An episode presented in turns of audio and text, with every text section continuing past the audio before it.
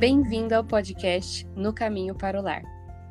Duas Rebecas, mães, esposas e mulheres comuns, conversando em meio a uma boa dose de chá sobre a vida ordinária do lar.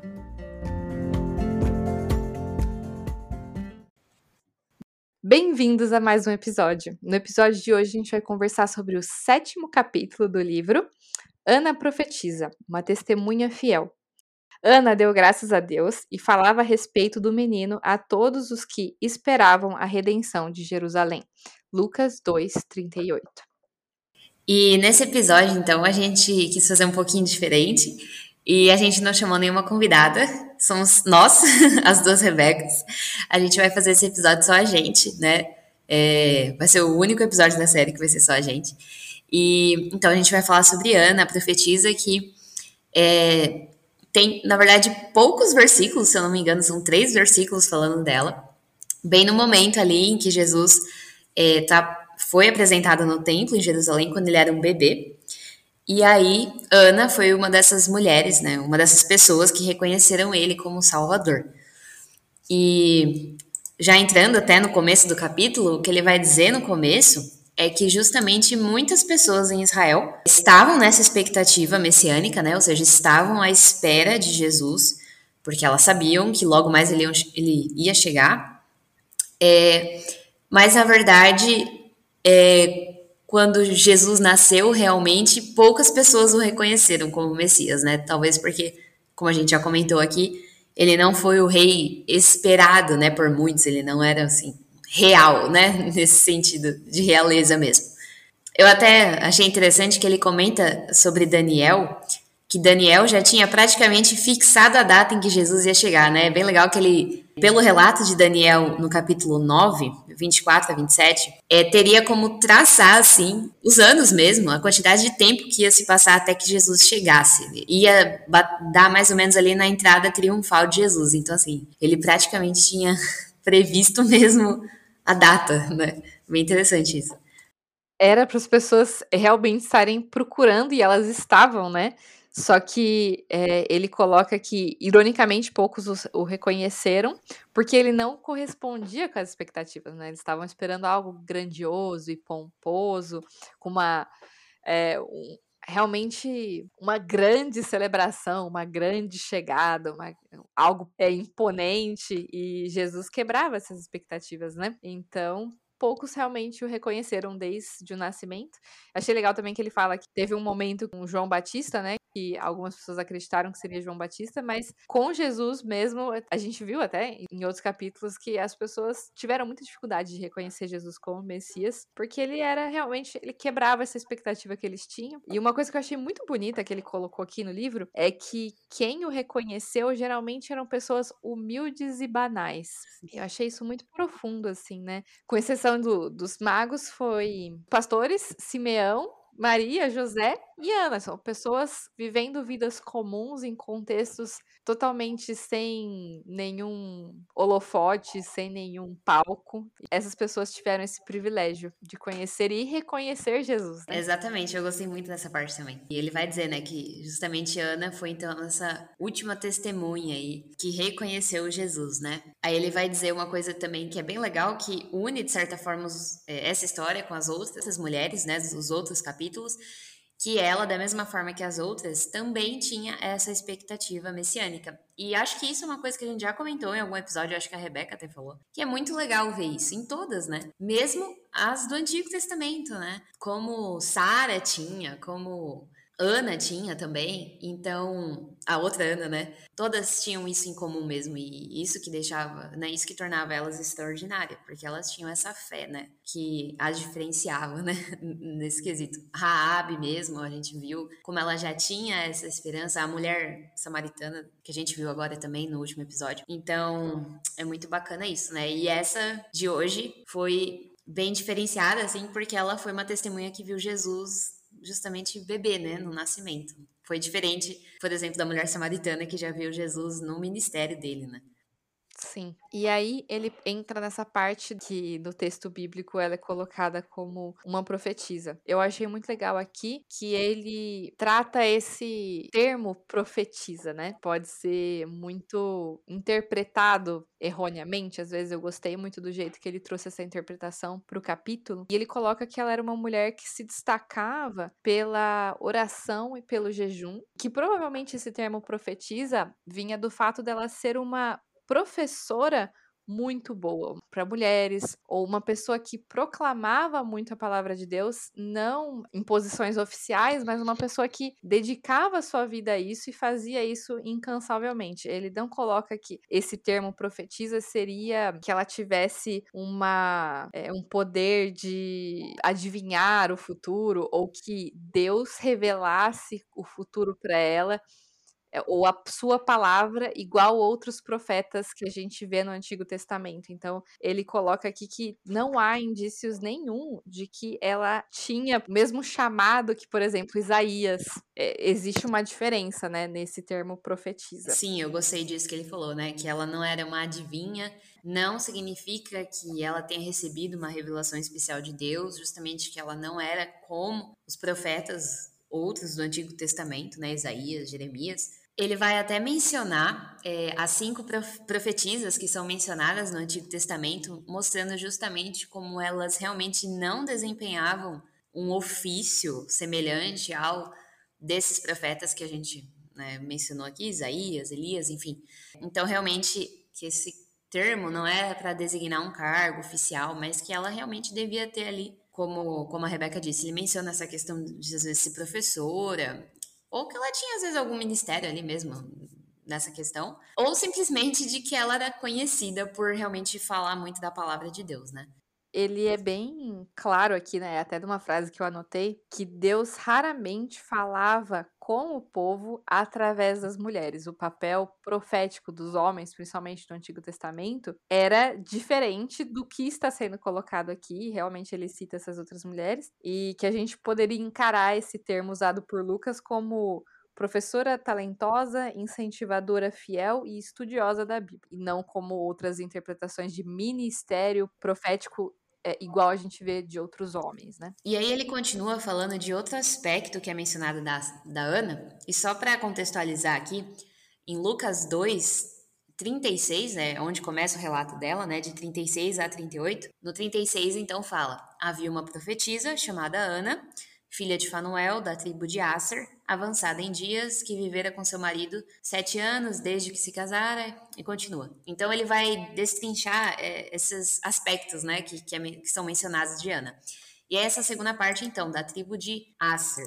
É, e essa parte também é bem interessante, eu gostei bastante, porque vai dizer que justamente essa tribo, ela pertencia ao, a Israel, né, que era o reino do norte. Depois de Salomão, foi dividido, né, o, o reino foi dividido entre sul e norte, né, e o norte, que era de Israel, foi um reino apóstata bastante, né, todos os reis que passaram por ali foram maus e acabou que ali se tornou um lugar bem idólatra, apóstata, né? Ele vai dizer até o autor que entraram formas sinistras de paganismo ali naquela na cultura ali de Israel, que era o reino do norte, e que depois teve a conquista dos assírios, e aí depois disso os assírios levaram a maior parte do povo cativo, né? Tanto é que esses, essas dez tribos do reino do norte de certa forma se perderam porque se misturaram né, com outros povos. E aí, justamente, ele vai dizer que realmente ela, a família dela, é, ficou nesse remanescente fiel, porque ou a família dela, né, os antepassados dela, ou eles retornaram,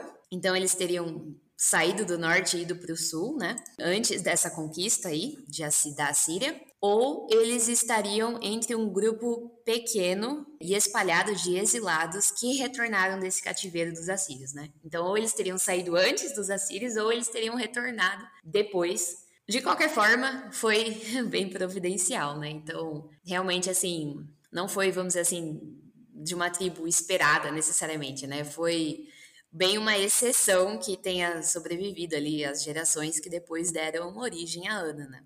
Eu achei que você explicou essa parte muito bem, porque eu acho que era uma parte importante de ser dita, E você foi muito didática. eu, eu gostei muito dessa explicação. Uma coisa que eu achei muito legal que ele fala aqui é que a herança é relatada porque é muito incomum e muito importante. Ela nos aponta para a provisão e graça de Deus nessa herança de fé né, dela e nessa, nessa trajetória como um todo, né? Então, se a gente for parar a pensar, ela tem três versículos sobre ela e tudo que tá lá, então, tá muito condensado em partes importantes, né?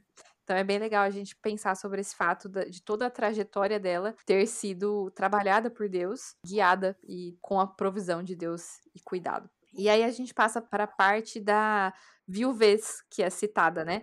É, esta mulher era viúva. Ele coloca aqui que no versículo algumas pessoas podiam interpretar que ela era viúva há 84 anos, mas que pro, muito provavelmente é, ela tinha 84 anos no total e ficou viúva depois de sete anos de casamento, o que mesmo assim é, é bastante tempo, né?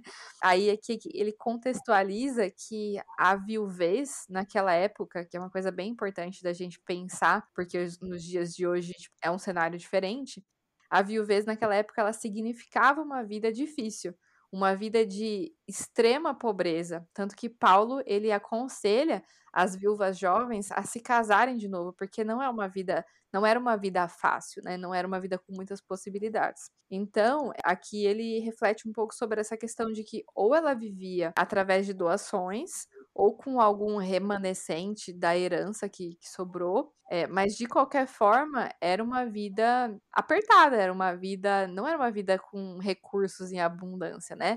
Ela enfrentava dificuldades por estar sozinha, por estar na viuvez depois de ter passado por essa grande tragédia na vida dela, ele coloca aqui, eu achei muito bonito isso, que de qualquer maneira, mesmo com essas dificuldades que ela passou, ela deve ter tido uma vida bem pura e discreta, que Lucas acrescenta que ela adorava a Deus jejuando e orando dia e noite, e completando esse retrato da vida do ministério dessa mulher que já era idosa, digna, tranquila e dedicada. Eu achei bonito esses termos que ele usou para descrever uma pessoa que provavelmente teve muitas dificuldades desencadeadas por uma grande tragédia, foi ter perdido o marido, que naquela época gerava grandes repercussões, né, diferentes do que a gente tem hoje em dia muitas vezes. E perfeito. O que eu gostei também nessa parte foi que fala que ela não teve filhos, né? Então é uma coisa que chama atenção também.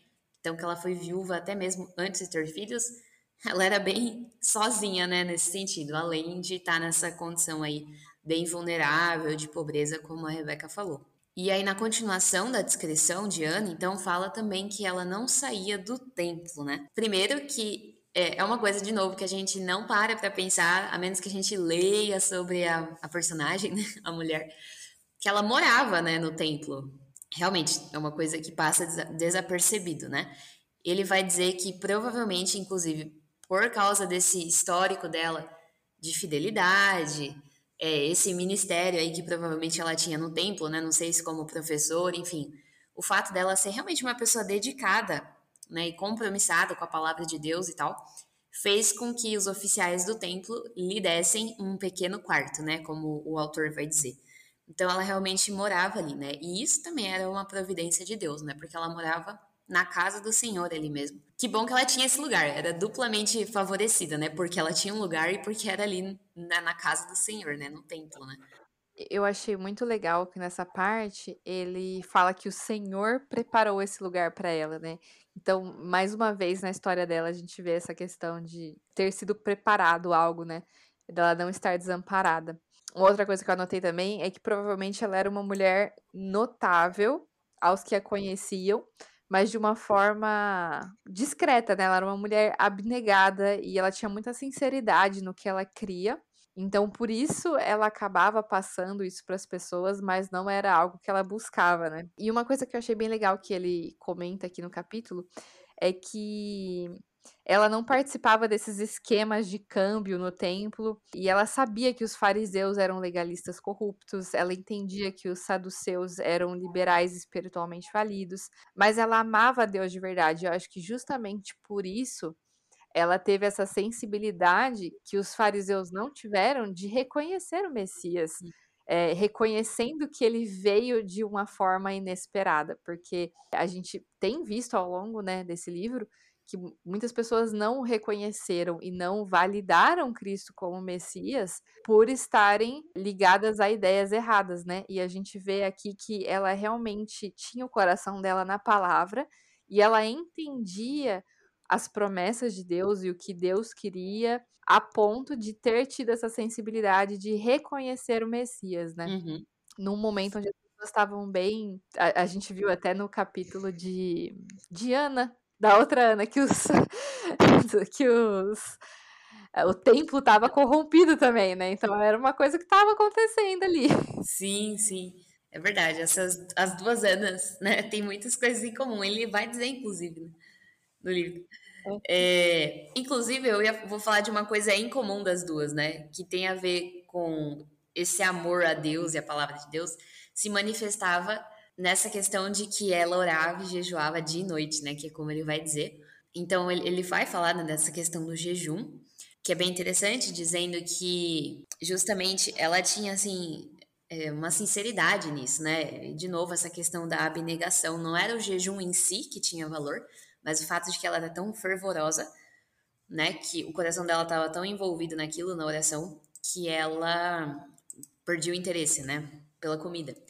E aí também fala da oração, né, que provavelmente ela pedia por muitas coisas, mas que sem dúvida ela devia pedir mesmo. Muito era para para ver, né, para ver Jesus. Ela tinha essa expectativa, né? Então ela queria que o Redentor chegasse finalmente, né? É, isso também é muito bonito. Essa essa questão da, da fé dela ser bem fervorosa, né? E bem comprometida é algo bem marcante de Ana, né? Dessa Ana aqui.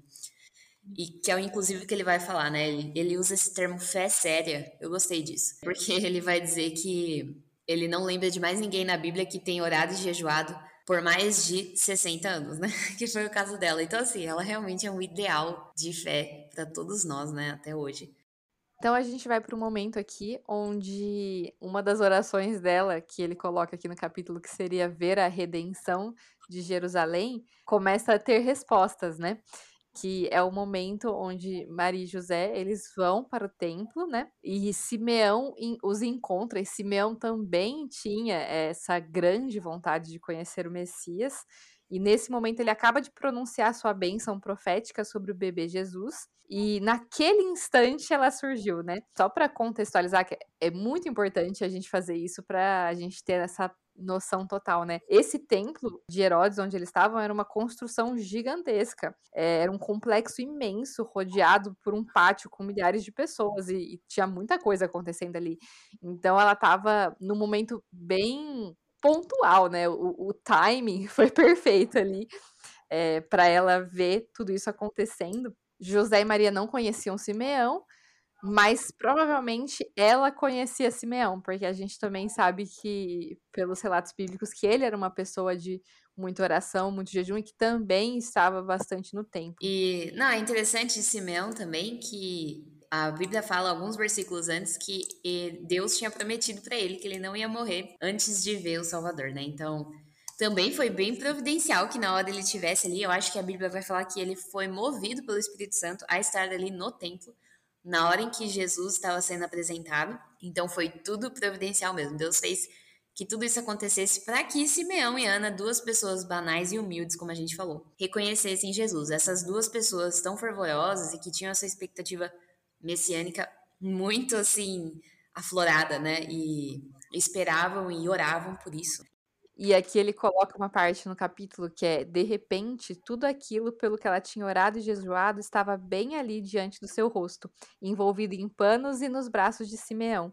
Pela fé, ela soube no mesmo instante que a profecia de Simeão estava certa e que Deus tinha atendido suas orações. Ela imediatamente começou a agradecer a Deus e todos aqueles muitos e muitos anos de petições transformaram-se em louvor. Eu acho legal que ele coloca aqui que justamente por ela conhecer é, Simeão, ela aceita essa palavra dele, ela aceita essa convicção dele, né? E é até interessante que antes, né, no capítulo, quando ele tá falando daquela questão de profetiza, vai dizer como essa parte justamente mostra que, até nesse caso, a percepção de que Jesus era o Messias pelo por Ana não veio uh, diretamente a ela, né? Veio da revelação que foi concedida a Simeão e que foi ouvida por ela em seguida, né? É interessante justamente pensar que nem, nem nessa situação específica parece que houve uma revelação especial que chegou até ela, né? Mas que chegou a Simeão e que depois ela ouviu, né? Como a gente mencionou, ela estava ali perto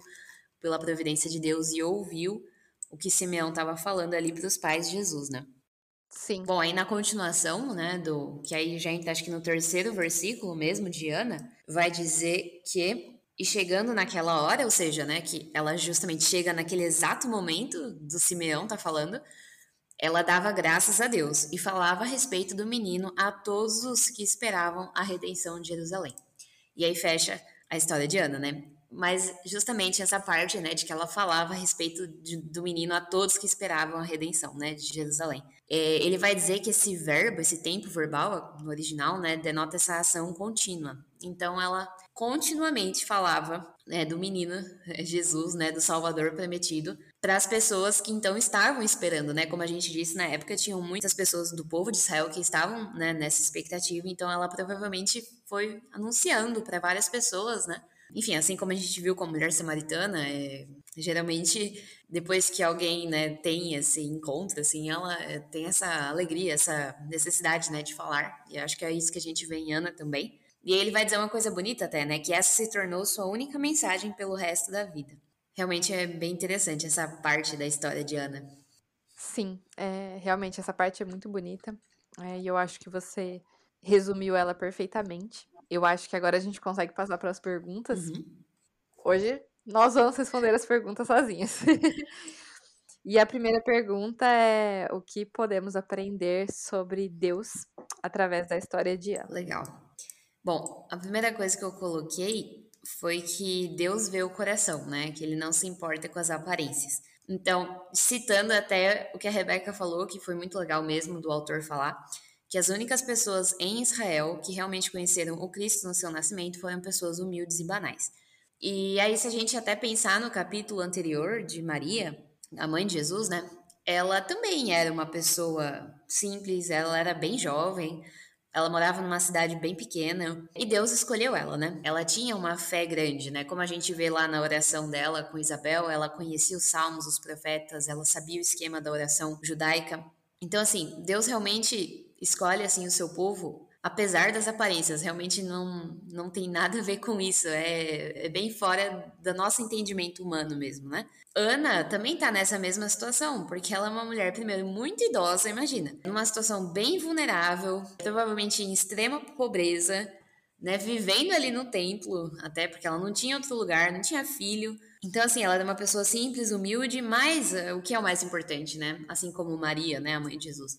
Ela tinha a expectativa messiânica, ela acreditava no Redentor que viria no Salvador. Isso era forte no coração dela, ela orava e jejuava todos os dias, então, por isso mesmo que eu acho que aprove a Deus revelar Jesus em seu nascimento para ela, né, e para Simeão, porque eles ele reconhecia a fé, né, que eles tinham, né? Uma outra questão que eu coloquei foi como Deus é providencial.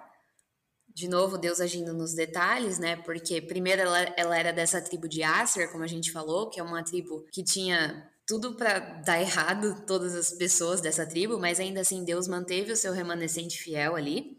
E também, como a gente comentou, que o templo era grande, mas ela estava ali bem na hora para escutar Simeão e ouvir que Jesus era o Salvador. Então, são dois detalhes bem importantes da história dela da providência de Deus. E entrando nessa questão dessa tribo de Aser, eu pensei numa coisa também que é como Deus gosta e costuma salvar gerações, né? É, aí eu lembrei de Atos 2,39, né? Que para vós outros é a promessa, para vossos filhos e para todos os que ainda estão longe. Isso é, para todos quantos o Senhor nosso Deus chamar. Claro que não significa que todas as gerações foram salvas, né? Antes de Ana, assim, da linhagem dela. Mas que Deus sim, salvou gerações, no sentido de que pessoas ao longo das gerações foram salvas até chegar em Ana, né? alguém passou a mensagem para ela também, né? Assim, da família dela. Então, realmente, Deus preserva, né? Ele costuma, sim, salvar gerações, pelo que a gente vê na Bíblia. E Deus realmente preserva o seu remanescente fiel, né? Que, que é o que a gente vê nessa história também com Ana.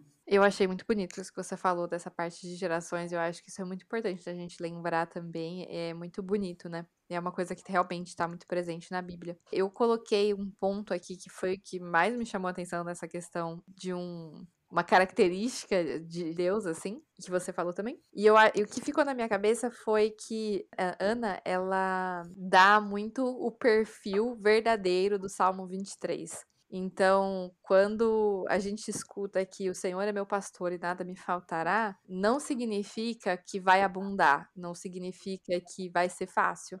Mas no caso de Ana, nada faltou para ela. Ela teve Deus providenciou um lugar para ela morar. Deus providenciou é, uma herança para ela para que ela chegasse é, até a fé. Deus respondeu um desejo do coração dela que era conhecer o Messias, ver essa consolação de, de Israel. Ela estava lá naquele momento providencial e Deus, ainda assim, com todas as dificuldades que ela tinha, com todo o quadro da vida dela, ele escolhe ela para ser usada na obra dele com o que ela tinha, né? Às vezes a gente fica esperando a gente ter muitas coisas, a gente alcançar tal coisa, a gente chegar em tal patamar, mas ele, Deus ele quer usar a gente com exatamente o que a gente tem agora. Deus é o suficiente ela nos deixa bem claro que só Deus é o bastante, só Deus é o bastante, entre aspas, porque ele provê para ela em todos os momentos dessa história. E como eu falei, às vezes a gente vê até muito por aí essas teorias de prosperidade e tal. Não é, não é isso assim. Provavelmente a, é, a vida do lado de cada eternidade vai ter muitas dificuldades mas Deus usou inclusive as dificuldades da vida dela para a obra dele, são coisas que só Deus entende, e mesmo em meio a essas dificuldades, nada faltou a ela e ela era espiritualmente e o relacionamento dela com Deus era muito mais valioso do que muitas pessoas que tinham muito mais coisas ao redor dela. Ela era muito privilegiada dentro desse relacionamento com Deus. E é muito bonito ver isso. Eu realmente vejo na vida dela o Salmo 23 da forma como a gente deveria ver mesmo, assim. O Senhor é meu pastor, nada me faltará. Nosso Deus é um Deus que ele provê e ele não nos desampara nas dificuldades que a gente vai passar aqui na, na vida terrena. Perfeito. É muito bonito ver mesmo essa questão de que ela não tinha muito, né? Mas ela tinha o suficiente, né?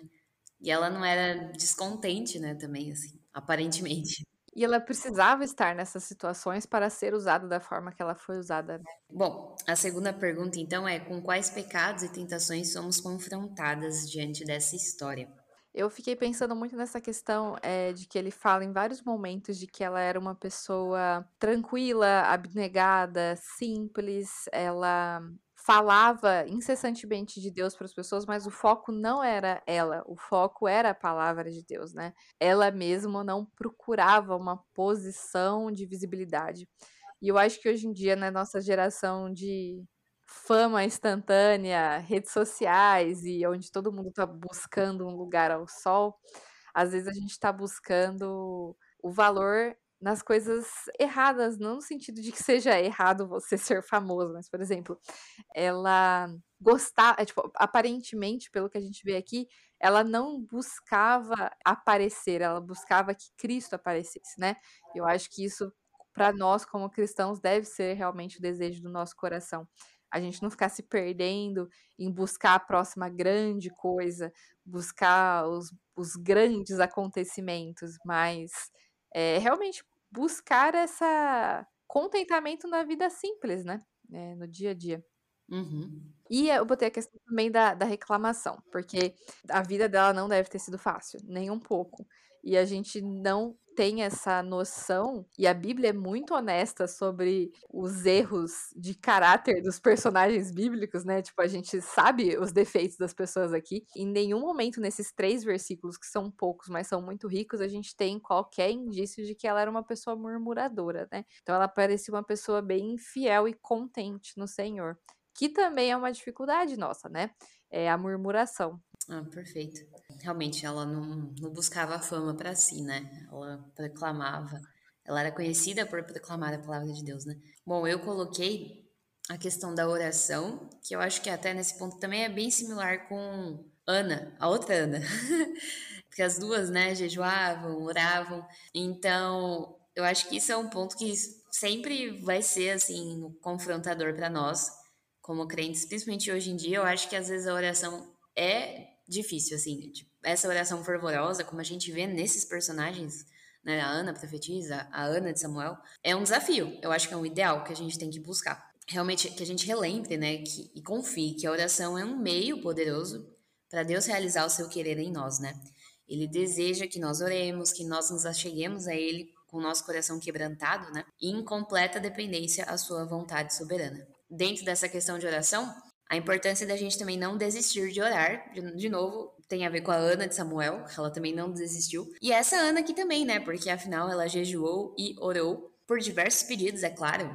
Entre eles a questão do Salvador, mas o importante é que ela perseverou, né? Essa questão da constância é incrível também, porque foi mais de 60 anos aí fazendo isso noite e dia. A Bíblia enfatiza isso, né? Então tem uma razão para tratar, né?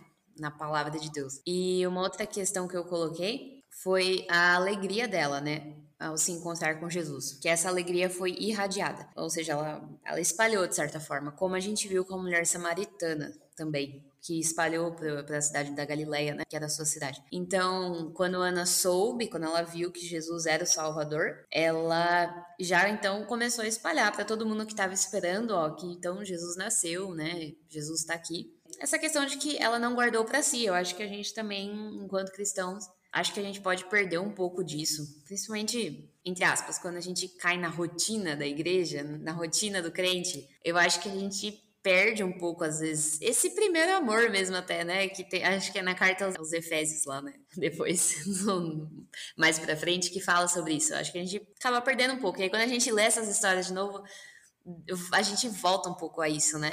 Essa essência. Então, é importante a gente lembrar da essência mesmo do evangelho, das boas novas em Jesus, da redenção e também de dessa questão da gente contar mesmo para os outros, né? Espalhar, assim como Ana fez e como a mulher samaritana, enfim. Perfeito. E aqui a última pergunta que podemos levar de tudo que a gente leu, pensou e refletiu para nossa vida hoje. Bom, eu coloquei a questão do jejum, porque eu gostei bastante do que ele falou. Eu, eu vou até citar o trechinho, porque eu gostei bastante, que ele fala assim, que abster-se de alimento não tem nenhum efeito místico, exclusivo sobre o que é espiritual, mas a oração acompanhada de jejum revela um coração tão envolvido em oração e tão desejoso de receber a bênção que busca que a pessoa simplesmente não tem interesse algum em comer. Esse é o momento no qual o jejum realmente tem valor. Mas eu acho que o jejum muitas vezes tem esse caráter meio místico e não é assim, né? O jejum em si, ele não tem um valor, assim, tipo, uma coisa que. Meio barganha, é, meio às vezes. Barganha, também, né? exatamente. E não é, não é nada disso. É, é, ela tá tão o coração, né, de quem tá fazendo esse jejum tá tão assim fervoroso pelo pedido e tão devoto a Deus que ele perde o interesse pela comida. Então, assim, tipo, é um resultado de um relacionamento profundo com Deus, né, e abnegado, que é o caso de Ana, e não justamente uma barganha. E eu acho bem interessante relembrar essa questão de jejum, que, né, que às vezes é um assunto que passa batido também.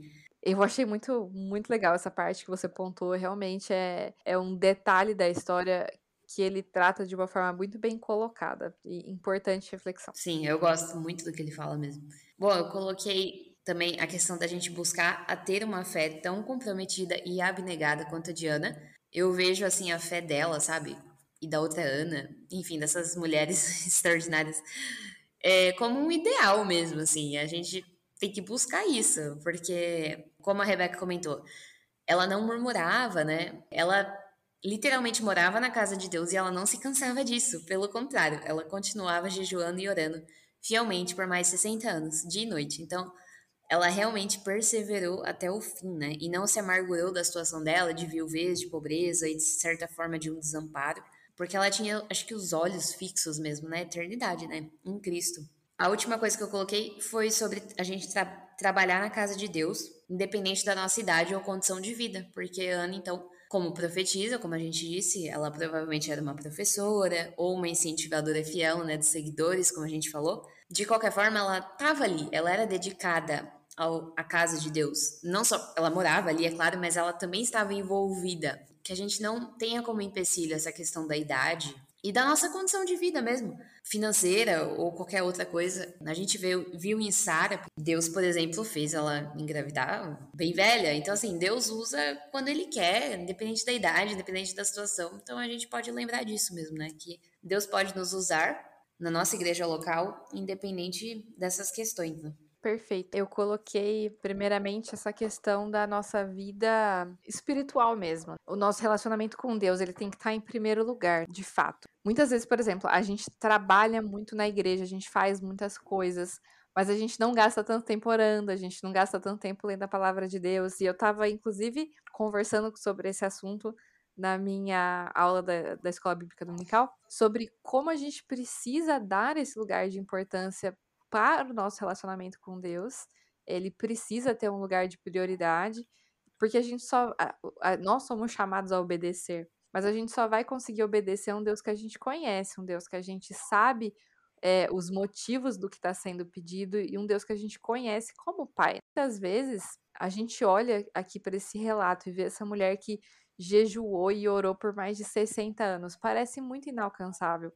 É, porque a gente anda muito desconectado da nossa vida com Deus. Fazer, achar tempo para a vida devocional é muito difícil. Sozinho ou como família, a gente sempre fala, ah, não dá tempo, não dá tempo, gente. Mas a gente tem que achar tempo, e eu não tô sendo legalista aqui, é difícil. É, uma, é um hábito difícil de ser colocado. Eu muitas vezes tenho minhas dificuldades para manter bons hábitos espirituais, mas nós somos chamados a ter esse tempo com Deus. Uma vez eu li uma frase que me confrontou muito aqui: se ler a Bíblia e orar virou algo tedioso e chato para nós, tem algo muito errado com a gente. Então, quando a gente olha aqui para esse relato dessa mulher que passou 60 anos incansavelmente fazendo isso e a gente acha isso muito difícil, não é algo que está errado com ela, é algo que está errado com a gente no modo que a gente tem priorizado nossa vida e enxergado a palavra de Deus, né? Porque leitura bíblica não é para ser um show que nos agrada, é pra gente se aprofundar e quanto mais a gente lê, mais a gente aprende a gostar do que a gente tá lendo. Então, quando a gente acha chato, tedioso, difícil, é porque a gente tá muito distante, a gente tá distante o suficiente para ter esse incômodo com a nossa vida devocional mesmo, né? Então, é, foi uma coisa que me marcou bastante. E outra coisa que eu coloquei também é para a gente estar presente na nossa vida comum, a gente estar atentos ao nosso redor. Porque no último capítulo que a gente fez sobre a mulher samaritana, a gente viu isso. E nesse capítulo a gente vê também que uma grande resposta de oração de Ana aconteceu num dia inesperado, num dia cheio no templo onde pessoas comuns estavam indo, apresentando um bebê aparentemente comum, coisas assim que podia ter passado despercebido. O Espírito Santo não quis que passasse despercebido. Deus não quis que passasse despercebido. Mas que eram coisas comuns. E se a gente não tá com o nosso coração voltado para que grandes coisas na obra de Deus acontecem enquanto a gente lava a louça, enquanto a gente atravessa a rua, enquanto a gente troca as crianças, enquanto a gente dirige a nossa família para algum lugar, a gente está perdendo grandes oportunidades de realizar a obra de Deus e de aprender através da palavra de Deus com outras pessoas. Então a gente pode estar tá usando esse tempo para fazer que nem Ana, falar incansavelmente para os nossos filhos e para outras pessoas. A Rosária Butterfield ela fala que Deus nunca tem o um endereço errado, que a gente está onde a gente está, a gente mora onde a gente mora por um motivo. A gente está nesse lugar por uma razão e que a gente está sendo usado como instrumentos do Senhor, como indivíduos e como famílias nesses lugares. Então, se a gente não está atento para o que está acontecendo ao nosso redor no dia a dia e a gente se perde pensando em coisas maiores e momentos maiores que a gente podia estar tá falando da palavra de Deus, a gente pode estar tá perdendo as grandes coisas que poderiam estar acontecendo, porque a gente viu aqui por diversos exemplos bíblicos que Deus valoriza o comum os pequenos momentos da vida, né? E são grandes momentos de discipulado. Então, isso ficou bastante marcado também para mim. Ah, isso fala bastante ao nosso coração, né? Principalmente. Assim, na verdade, acho que qualquer tipo de rotina se torna rotina, né? Então, tipo, se torna comum. É fácil mesmo a gente perder um pouco esse olhar mesmo para Cristo, para a eternidade, de ficar atento, né? Ao assim, o que, que Deus às vezes está querendo falar comigo agora, né? Como ele tá querendo usar essa situação e como ele tá querendo me fazer crescer com, com isso, né? É legal essa frase da Rosária também, gostei bastante. Realmente não tem endereço errado, né? É uma coisa que a gente, essa sensibilidade, a gente só vai adquirir se a gente gasta tempo com Deus e se a gente pede isso em oração, né? É uma coisa que a gente tem que pedir em oração para a gente ter esse olhar aguçado, para a gente ter essa sensibilidade de usar bem os momentos que nos são dados, essa sabedoria, né? Então, vai de encontro com o que você falou da oração. Sim. Perfeito. Por isso que é tão importante, né? E eu acho que às vezes é uma coisa que passa batido, né? Mesmo para os cristãos, né? Assim. É, eu acho muito interessante, assim, para finalizar, eu acho muito interessante como essa história, incrível, né? São três versículos, mas eu acho que muito rica. É, foi uma coisa que eu pensei até quando eu tava respondendo as perguntas e tal, que nunca que eu ia imaginar que dá para extrair tanta coisa de, de Ana, dessa Ana, porque na verdade a gente pensa na outra Ana quando a gente fala de Ana, mas é realmente incrível, assim, como a palavra de Deus é viva e eficaz mesmo. Qualquer trecho, né, qualquer versículo é muito rico, né? E que a gente pode usar dependente do tempo, né? A gente sempre vai tirar novas lições de tudo isso. Uhum. Que Deus realmente nos ajude, né, a aprender com esses três versículos tão valiosos e com esse exemplo dessa mulher extraordinariamente comum, esse exemplo de Ana, que a gente possa levar essas lições que ela nos traz para nossa vida, para o nosso dia a dia, que Deus nos ajude em cada passo, porque é pela graça dele e é para glorificá-lo que a gente está aqui vivendo nossas vidas, fazendo coisas comuns e vivendo momentos simples, tentando buscar ao Senhor, que ele nos ajude em todas essas áreas que a gente aprendeu e comentou aqui hoje. Uhum. E que, como Ana, a gente seja conhecida também, né, por proclamar a palavra de Deus e que Cristo seja visto em nós, né, apesar da gente, né. É, mas é isso então, e até o próximo episódio. Até o próximo episódio.